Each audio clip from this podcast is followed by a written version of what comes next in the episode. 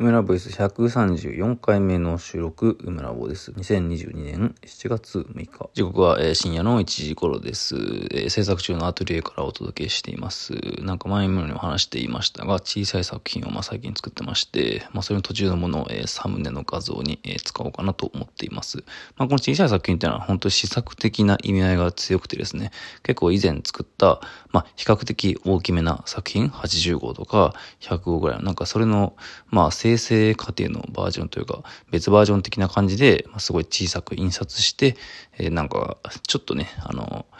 まあ、額ってほどでもないんですけど、小さい額っていうのが、まあ、いくつかあって、まあ、これは世界堂で売っていたり、まあ、あとデザインフェスタギャラリーとかでなんか、まあ、おじいちゃんがね、あの、個人的に作っているお手製の額っていうのがあったりしましてですね、まあ、そういうのを買うのは僕ちょっと、まあ、趣味というか、まあ、それ作品のためというより、なんか面白いなと思って買っていたんですよね。あの、額って、あんまり普段使わないというか、まあもちろんあの額をね、たくさん使う絵描きの人も多いんですけど、僕の場合はその額とか、まあその周りになんか使うアクリルのケースですかね、その、まあ平面の作品を、まあある種こうデコレーションするというか、飾るための、まあ装置として、額というものが美術の世界にはまあね、古くから存在してるわけですけど、ほとんどというかまあ一度も使ったことないんですよね。でもなんかその存在が面白いと思っていて、まあ、本当にね、古い古典的な絵画では額自体がもうでかすぎて、豪華すぎて、本体の絵よりも、まあ、でかくて、そして値段も高いんじゃないかみたいなね。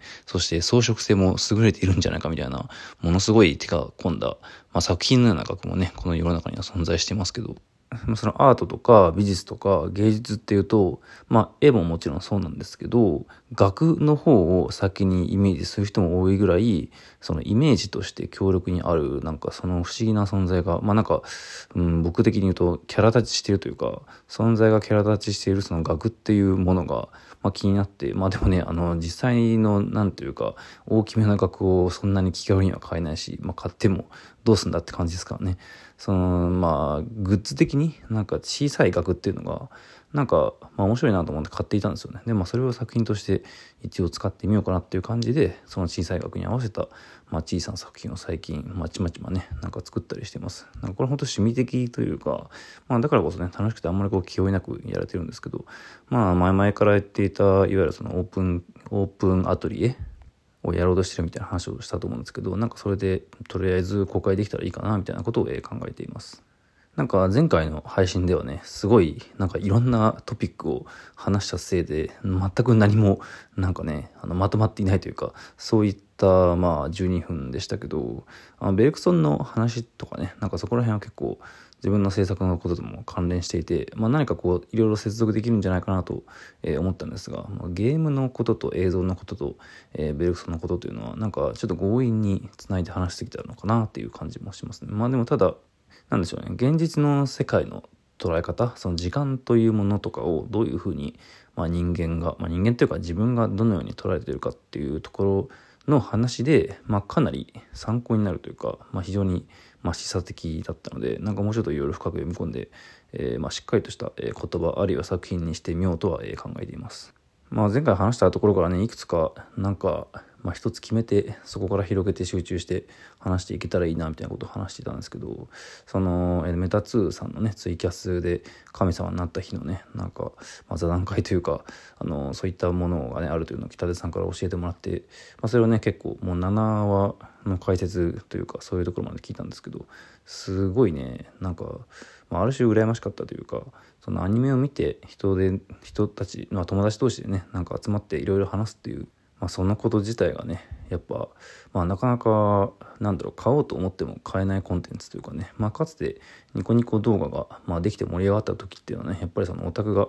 まあ、好きなコンテンツについて Y の Y の言うっていうなんか、まあ、それ自体が、まあ、ある種ウェブページになっていたみたいななんかそういうところだと思うんですけど、まあ、2チャンネルとかね掲示板とかもそういうものだと思いますが。まだ完結していない作品についてのね、なんか希望的観測というか、期待というかね、いろんな想像が膨らんでいく、まあそういう段階がや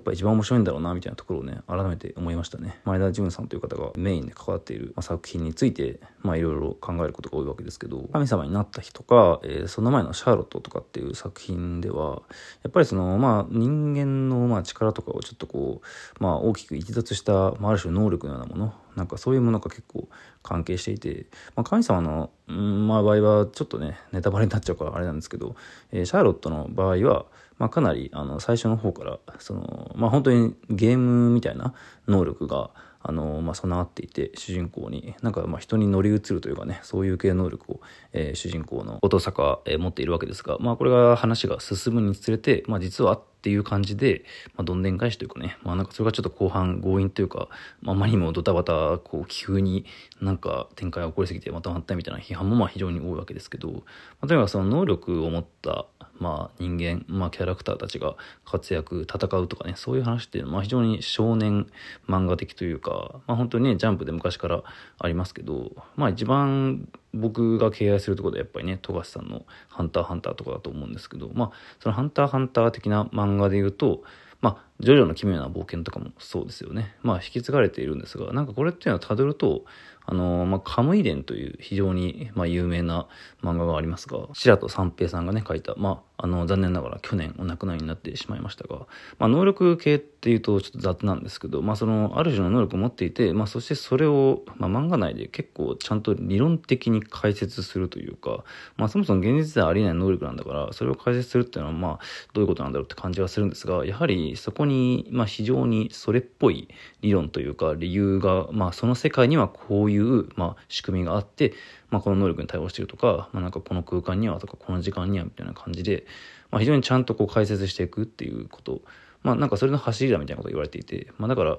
カムイ伝、まあ、ジョジョ、まあ、ちょっとこの間ちょっと時間空きすぎですけど、ハンターハンターみたいなね。なんかそういう感じで受け継がれてるのかなみたいなことを、まあ、ちょっと考えたりもしてるんですか。まあもちろんね、これはもっとちゃんと漫画研究者とか批評家の人が、まあしっかりとなんか文献にね、あの元の文献にあたってちゃんと、まあ考えるべき言葉にしていくべきことだと思うんで、僕の、まあこの言及はほとんど雑な感じなんで、まあなんとなくで聞いてもらえばいいんですが、その杉浦二郎さんの偽物の錬金術師という漫画は、まあほとんど同人的な感覚というか、もともと pixiv で発表されていた、えー、漫画なんですが、まあ、その能力もの、まあ、そのも、あれですね、いわゆるなろう系というか、あの異世界に、まあ、転生してきた人間が、まあ、能力を授かって、まあ、非常にチート的な能力ですね。まあ、そこで、まあ、戦っていくみたいな感じなんですけど、まあ、この漫画っていうのは、あの能力が2つまず設定されるんですよ。その世界に来た時に。でその主人公の能力っていうのがなんか何でも作れるレシピが作れるみたいな能力なんですよね。だから薬だったり食べ物だったり、まあ、不老不死の薬とかね。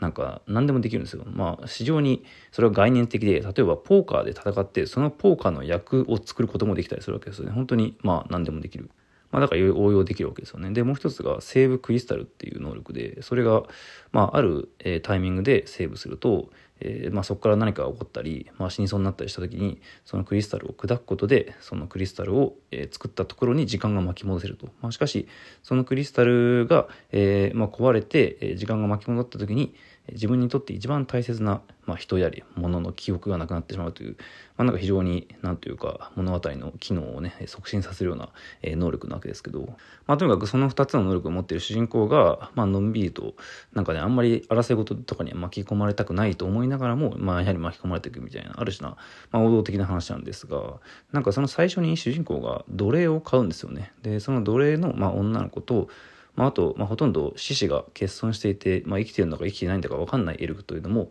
まあ、買うわけですよ。まあ、ある種その人身売買というのが一番最初にあってでまあなんか奴隷っていうのはやはり性的な目で見られるような、まあ、節もある世界で、まあ、主人公はそのことに嫌悪感を感じながらも、まあ、しっかりとやることをやるというか、まあ、だから倫理的には結構、まあ、うん、ギリギリというか、例えばアニメ化とか、もしね、えー、この漫画がするときには、まあ、ほとんど無理なんだろうな、みたいな感じの、まあ、ギリギリというか、際どさだったりするんですけど、まあ、それは杉浦二郎さんの、まあ、作家性の、なんていうか、癖がそのまま現れてるっていう感じで、まあ、僕はね、その感じが、まあ、好きだからこそ杉浦さんの漫画を読んではいるんですが、まあ、とにかくそういうギリギリなところを攻めつつも、まあ、その能力バトル的な話の、まあ、切れ味というか、エッジというのは本当に効いていて、まあ、それこそハンター×ハンターとか、そういった漫画の、まあ、系譜の最前線なんじゃないかな、みたいな、まあ、ぐらいな感じの捉え方を僕はしましたね。で、その能力のバトルというのが、まあなんか概念的と言いましたけど、まあだからこそ結構難しいというか、なんか抽象的に、まあやっぱ文字とかがね、多くなってくるんですよね。まあなっていくみたいなところもあるんですが、まあしっかりと読み込んでいけばなるほどってなるし、まあそしてその能力が最終的になんか、まあ物語の構造の中で、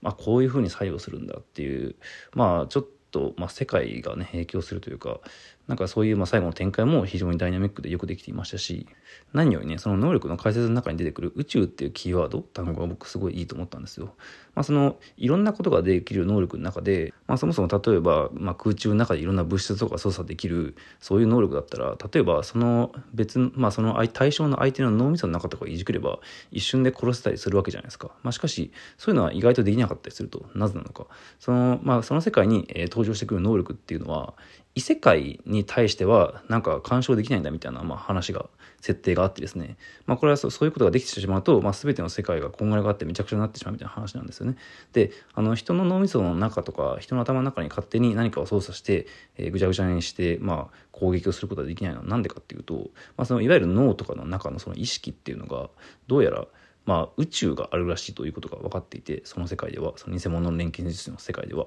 まあ、その宇宙っていうのはある種その別の世界だからそこには干渉できないっていうことが説明されるんですよね。でこの解釈僕はすごい面白いと思って、まあ、宇宙とか世界とか異世界とかいろんなこう世界がね、まあ、ある中で、えー、まあ人間のそれぞれの、えー、まあ、まだおそらく解明されていないその意識っていうものが、まあ、ほとんどそれぞれが異世界なのであると。で、その中にはそれぞれ様々な宇宙があって、まあ、いろんな地動的な能力を持っていても、そこには介入できないんだみたいな、まあ、その能力における、まあ、なんか基礎的な、まあ、話としてそれが説明されるわけですよ。で、まあ、なんかその宇宙っていうのはキーワードがあまりにも便利すぎて、なんかめちゃくちゃ強いみたいな、それぐらいの、まあ、なんか乱暴され使われたりもするんですよ。なんか宇宙に介入するとか宇宙的だみたいな。まあ、この概念の捉え方は僕はすごい面白いなと思いました。なんかそれだけでも読んだ価値があったりというか、まあ、な興味ある方はぜひ読んでみてください。ネーム状態なんですけど